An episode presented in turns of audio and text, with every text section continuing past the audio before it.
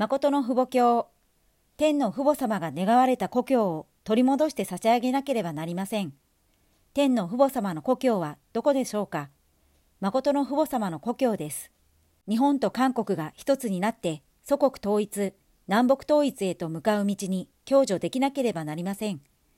必ずそのようにしなければなりません。そうなれば全人類の前で中心の位置に立つようになります。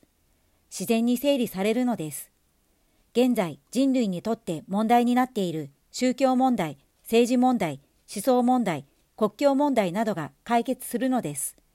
皆さんが先頭に立ち、日本の全国民と犠牲者たちがアジアから尊敬され、一つになる道に行くようにしなければなりません。小さなことに執着してはいけません。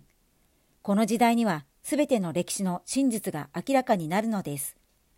皆さんは故郷を探し出して差し上げる講師、工場になることを決心したでしょうかこのような責任をすべて果たすには、私たちに残っている時間があまりにも短いのです。ですから、どのようにすべきでしょうか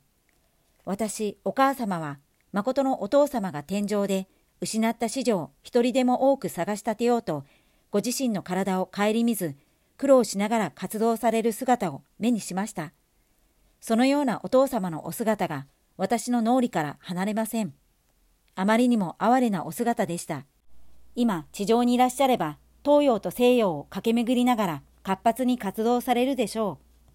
地上の私たちがその責任を担って差し上げなければなりません。聖書でも天国の鍵をペテロに授けたとあります。なぜ授けたのでしょうか地上で天国を築かなければならないからです。私たちの責任は極めて重大です。私たちは祝福を受け、どのように生きるべきかも知っているのですが、堕落圏の世界で暮らしているうちに、自己中心的な生活に染まり、自分の周辺の環境を押し分けて出てくることができなくなるというのです。ある国がお金持ちで兄弟国だからといって世界を一つにすることはできません。互いに一つになることができる同質点、同じ分野が必要です。天の摂理歴史を中心として、誠の父母様以上に世界平和のために実践をした方はいません。そして、誠の父母様以上に摂理的に成功した方もいません。ですから、まず皆さんは原理を知り、御言葉を知らなければなりません。いつ、どこでも、誠の父母様にはべって生きなければならないのです。お父様は大韓民国を神様の祖国であるとおっしゃいましたが、私、お母様は皆さんと共にこの国を封建して差し上げたいと思っています。そのためには地位の上下を問わず、この厳粛な命令に服従しなければなりません。皆さんは上の位置から降りてきなさい。一番下で働きなさい。と言えば、その通りにできますか？それが絶対信仰、絶対愛、絶対服従です。神様と人類のために、身胸のために、そうすることができなければなりません。それがお父様の身旨を完成して差し上げることです。神様の祖国であるとおっしゃいましたが、実際にそのようになっていません。この時代にお父様と共に呼吸し、働いた皆さんが、その身を結んで差し上げなければなりません。それを広大に先送りすることはできません。私たちがしなければならないのです。私たちは天一国を出発する時点にいます。天一国は私たちが天の父母様にはべり、その方の子女となって生きる国です。私たちにとって神様は父母であり、万能の王であられます。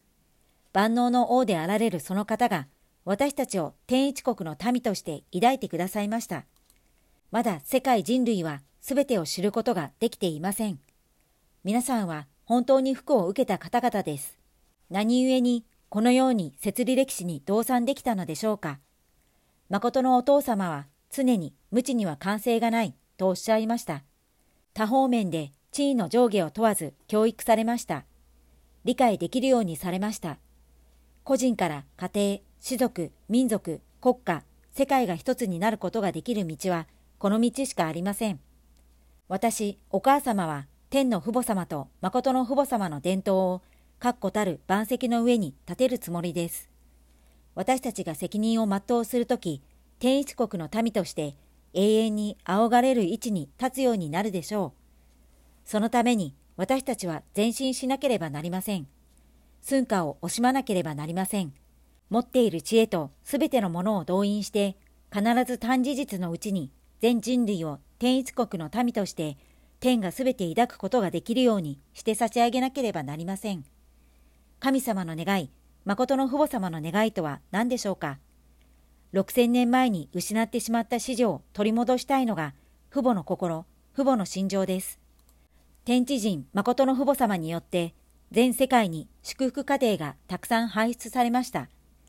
彼らが誠の父母様の教えに従って、その国と世界において一つになればできないことはありません。皆さんはできる限り短事実のうちに、誠の父母様の願いである神様の祖国、神様の故郷を取り戻して差し上げなければなりません。今、時間がどれほど重要かわかりません。寸暇を惜しまなければなりません。皆さんが生きているということ、皆さんの時間と生命は誰のためにあるのですか？誰のためにどのように使うかによって、皆さんは歴史に残る英雄になることもでき、講師になることもでき、聖子になることもできます。このように代価なしに全てくださる天の見舞いに、皆さんはそれに合った器にならなければなりません。そして座ってずっと御言葉だけを聞くより、実践し行動しなければなりません。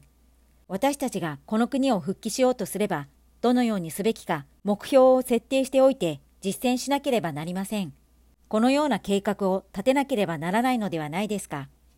一日三食を食べますが、ご飯を食べることを忘れてしまうほど、一つの生命を取り戻すために、皆さんは一生懸命に努力しなければなりません。その結果によって皆さんに衛生が与えられることを知らなければなりません。私たちの先祖は本当に偉大だった。先祖に恥じない私にならなければならない。と子孫たちが言えるように環境を作ってあげなければなりません。そうなれば皆さんの二世たちは身胸を前にして自然によく成長するのです。そのような点で皆さんは変わらなければなりません。そうしてお金をたくさん稼ぐよりも人に多く接して生命を生かす方がより尊いことを知らなければなりません。春は希望の季節です。私たちの夢を大きく、広く、高く育てることのできる貴重な季節です。しかし、この美しい季節に、この国と世界から聞こえてくる知らせは、あまりに惨憺たるものです。まるで世界は航海士と船長がいない羅針盤のない船に乗っているような状態です。いつ、どのようにして風波や暗礁に出くわし、沈没するかわからない不安な状態です。このようなことを見ながら、全世界の統一家の有志たちが立ち上がらなければならないと考えるのです。いつまでも傍観し、待っていることはできません。私たちに与えられた祝福が私たちだけのものになってはいけないのです。個人のような世界の人類に天の父母様と誠の父母様が約示されていることを悟らせなければなりません。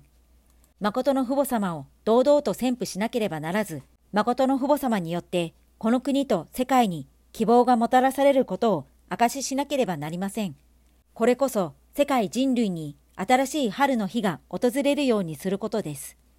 今や世界のすべてのシックたちは身を刈り取るその日まで総決起しなければなりません。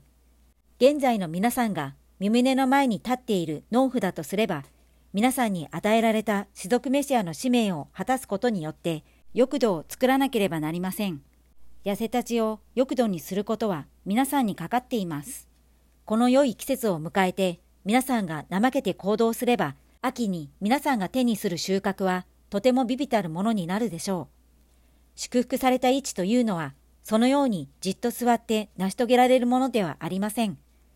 皆さんは父母様に出会えなかったならば、どのような人生を生きていたでしょうか。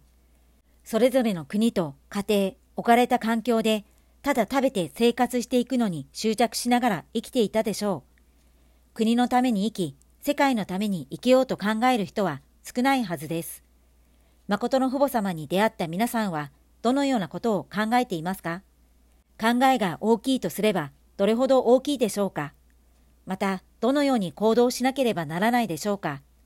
皆さんが春を迎えてどのように苦労し、生成を尽くして育むかによって、摂理歴史の秋を迎えるその日に、どのような姿でどのような実績を持って父母様の見舞いに立つかという結果が現れるのです。祝福家庭はどのように進まなければならないかというお父様の御言葉をすべて聞きました。今や残っているのは皆さんの責任です。皆さんが責任を果たせば、皆さんの士族、皆さんの後代が自由で幸福な世界で暮らせるようになるでしょう。すでに環境は随分整えられているので、今後皆さんが残された生涯で皆さんの周辺をどのように環境創造するかによって、国家復帰、世界復帰を早めることができるか否かが決まります。口先ばかりを先出させるのではなく、今は実践休校すべき時です。新しい時代が開かれました。お父様が語られたその御言葉を、私の周辺を通して、私の家庭を通して大きく成し遂げてこそ、皆さんの子孫たちの桃源が少なくなるというのです。責任を果たせなければ、自然と桃源を払わなければなりません。皆さん個人の人生があり、祝福家庭として各自の生活があります。それに、誠の父母様がすべて関与することはできません。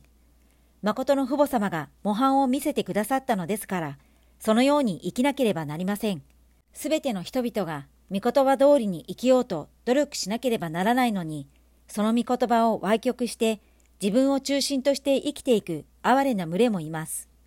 皆さんは賢明な人々になってほしいと思います。私、お母様は、皆さんが完璧に伝統を立てた高速道路を行くことができるように、今すべての面でそのような環境を整えてあげています。皆さんに与えられた責任さえ全うすれば、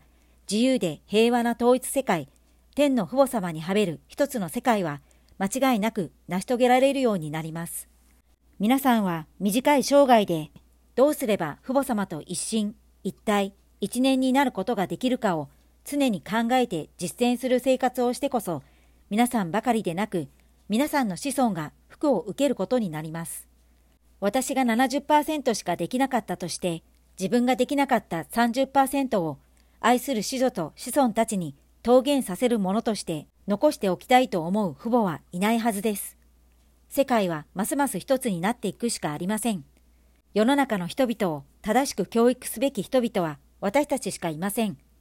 お父様が立ててくださった平和大使たちがいて、平和軍と平和警察がいます。乱れているこの世界を整理し、教育する人々が平和軍であり、平和警察です。武器を持って戦うのではなく、御言葉を持って教育するのです。皆さんは祈りの聖聖をたくさん捧げてください。天の御言葉、誠の父母様の御言葉が地に落ちないで実を結べるように、祝福家庭の皆さんとすべての設備機関が一つになって成し遂げて差し上げなければなりません。それが今日を生きている皆さんの責任です。今日の訓読はこれで終わります。このゴディブルは皆様のご協力によって成り立っています。詳細はゴディブル .org をご覧ください。